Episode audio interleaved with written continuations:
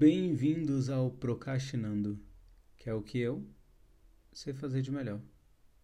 Bom, eu sou o tipo de pessoa que manda áudio de um ou dois minutos e os meus amigos não me respondem, o que tudo bem, afinal ninguém é obrigado a gostar de áudio.